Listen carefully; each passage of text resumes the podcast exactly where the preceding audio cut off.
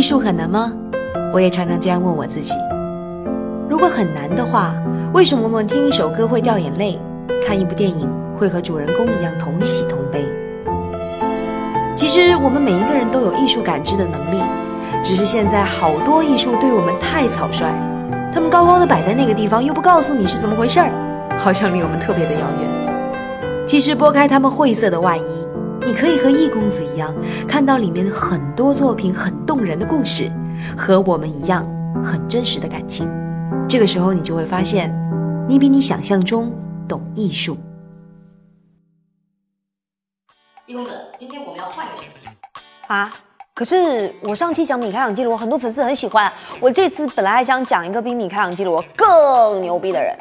可是你不知道吗？最近江湖里发生了一件大事，你再不讲的话就 out 了。啊哦，那我讲这个，如果播放量超过一千万的话，你戴绿帽子。怎样找到易公子？您可以关注我们的微信公众号“意外艺术”。为了导演这句话，我专门去看了这一场展览。哎呀，这个展览真的好难预约，一天一千个人的名额，而且呢，像我这种散客是没有资格进去的，必须要组团。所以我就打了个电话，托了好多层关系，才找到了一个团加塞把我给弄进去。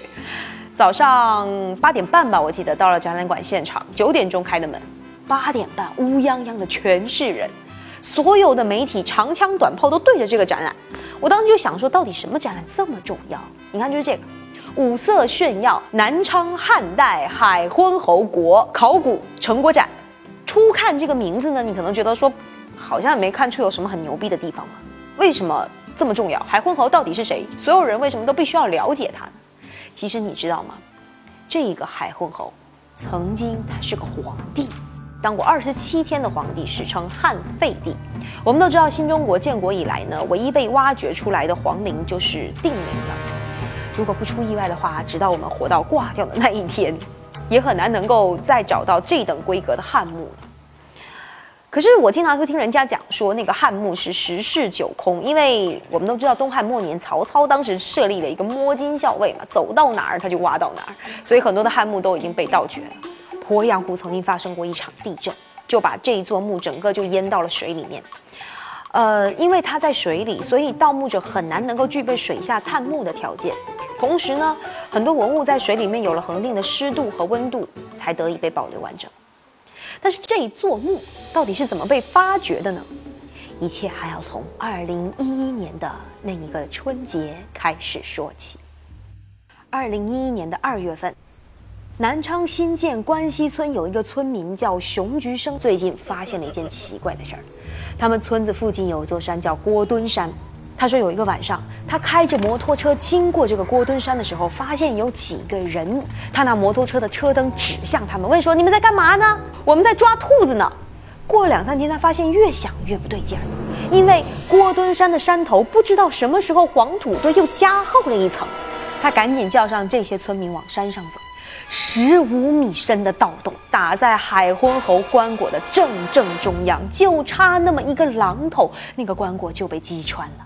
二零一一年挖的，到五年后的今天才正式的对外公布，也才有了这个展。汉代有一个观念叫做“视死如视生”，什么意思呢？就是呃生前住什么样的地方，死后照样来一份儿。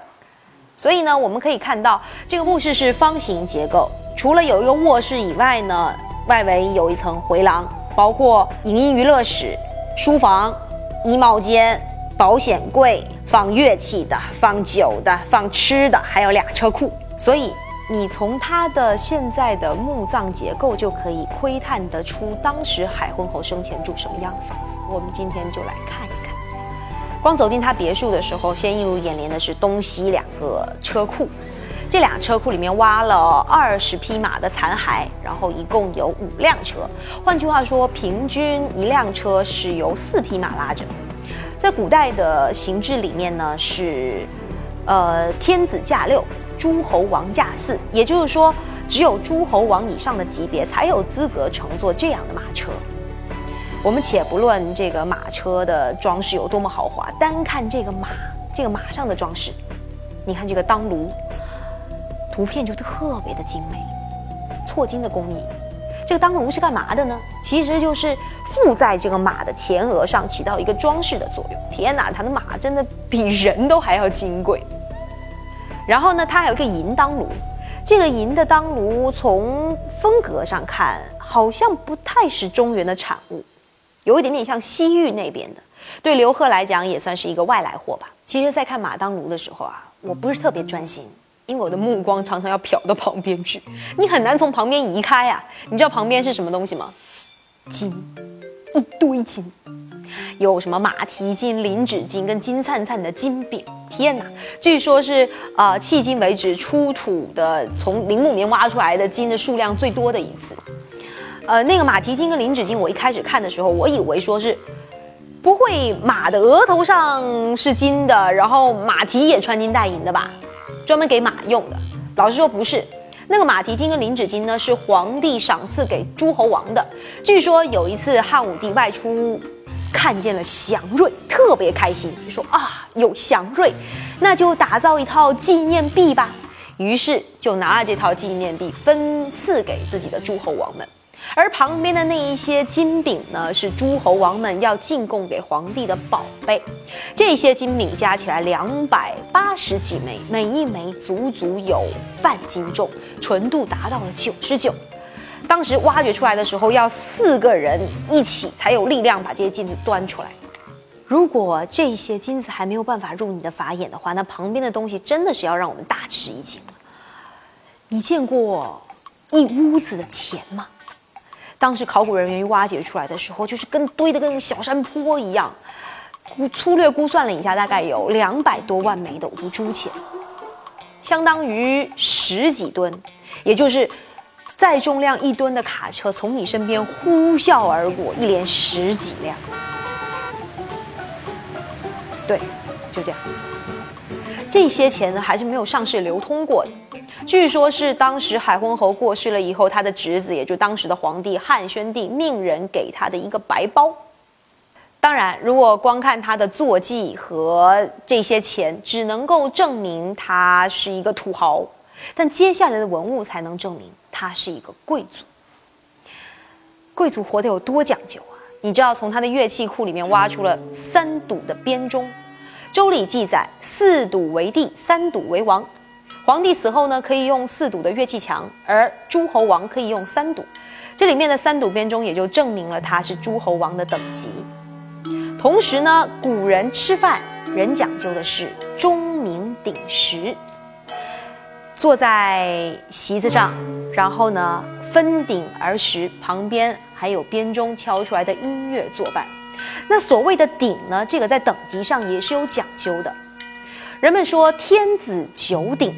只有天子才能用九个鼎，而这一次啊，在海昏侯的墓里面，就从厨具库挖了一套九个鼎。哎，按道理说，你已经从皇帝被贬为王侯了，怎么还能用九个鼎呢？有人就说了，也许是海昏侯当时被贬、被流放的时候，顺道从宫里面烧了自己的餐餐具回去。哦，还有一个东西我要提一下。我记得那天展厅大门一打开的时候，所有的人都齐刷刷的奔向一个明星单品而去。我也是扒开人群，好不容易看到那个单品。哎，据说这就是史上第一个火锅。哎呀，这个火锅真的不一般啊！你不觉得这个很适合放在我们微信里面吗？我们可以把它讲得更详细哦。也可以啊。那大家到我们的微信里面去回复“锅”。给你看两千年前的人们吃火锅的时候是怎样比我们更讲究的。还有一个东西我要提一下，让我印象非常深，就是席镇。这个席镇是拿来干嘛的呢？就是压在竹席的四个角上。天哪，我们现在人用竹席，啪一铺下去，那个四个角翘起来怎么办呢？拿本破书压着，屁股拿上去搓一搓，把它搓平了也可以啊。但人家专门定制了四个小玩意儿，专门压在。那个四个角上，而且还不止一套，好几套。每天根据自己不同的心情用不同的席枕，古人的讲究可见一斑。那也有人会说了，就是因为他们是有钱人呐，哎，但你看现在的有钱人，同样很有钱，但并没有过得这么有品位啊。说到这里呢，大家可能会觉得有点奇怪了，同样一个墓，为什么会出现列侯的规制、诸侯王的规模、皇帝的残迹三种不同类型的规格呢？这一切啊，都得从刘贺这个人复杂的身世开始说起。刘贺他是汉武帝的孙子，这孙子呢原本很安逸的在山东当他的昌邑王，后来当朝皇帝挂了，膝下无子，就只能从其他兄弟的儿子里面去挑选一位人来当皇帝。那个时候朝廷里面有一个掌权者，他叫霍光，大家也对他非常熟悉了。霍光当时想挑选一个皇帝，以什么样的标准来挑选呢？咱们心想，肯定得励精图治的啊。哎，恰恰不是，宫廷斗争多么显赫！你想啊，人家是一个实际上的太上皇啊，他怎么能够允许一个励精图治的小娃娃呢？肯定得找一个不那么励精图治的。于是挑来挑去，挑中了刘贺。刘贺这个人啊，有一个特点，就是特别喜欢玩。霍光就说：“我喜欢这样的。”就把刘贺叫到了京都来当皇帝。刘贺也真是够争气的，据说在。啊，他当皇帝的那二十七天里面，干了一千一百二十七件坏事，你知道什么概念吗？如果去掉他登基那一天，再去掉他退位那天，掐头掐尾就二十五天。呃，再去掉他睡觉的时间，也就是说，平均每十五分钟他就得干一件坏事，多可怕呀！历史书上是这么记载的。但是也有人说了，有可能是刘贺干了三件事情，影响了。霍光的利益，所以霍光必须要废掉他。第一呢，是更换了太后的进宫守卫，相当于禁军统领；第二呢，他是提拔了自己的昌邑旧部，疏远了长安的朝臣；第三件事就是他更换了兵符。这三件事终于惹怒了霍光，他团结了一帮朝臣，把刘贺赶下了皇位。当然了，历史书总是胜利者写的。刘贺在史书上面被描绘成是一个荒淫无道、昏庸无能的君王，但历史到底真相是什么，我们无从得知。不过我相信，从他不断被挖掘出来的文物，也许刘贺的一生会被重新改写吧。但是我觉得很有意思的一件事情是，你会发现说，在汉朝这种等级制度非常森严的地方，刘贺居然在自己的墓里面安插了列侯。诸侯王、皇帝三种不同的规制，我有的时候在想啊，会不会是因为他不甘心以一个列侯的身份颐享天年，他希望在自己的陵墓里面去植入一些他曾经有过的身份，让后人认识到原来他的一生是这样的坎坷。历史总是残酷而安静的，但是我相信从这些古代的墓葬品里面。我们也是能够窥见得出，两千年前的他们活得有多么的讲究，多么的用心。我相信这也是除了政治以外，考古留给我们最大的解惑和释疑。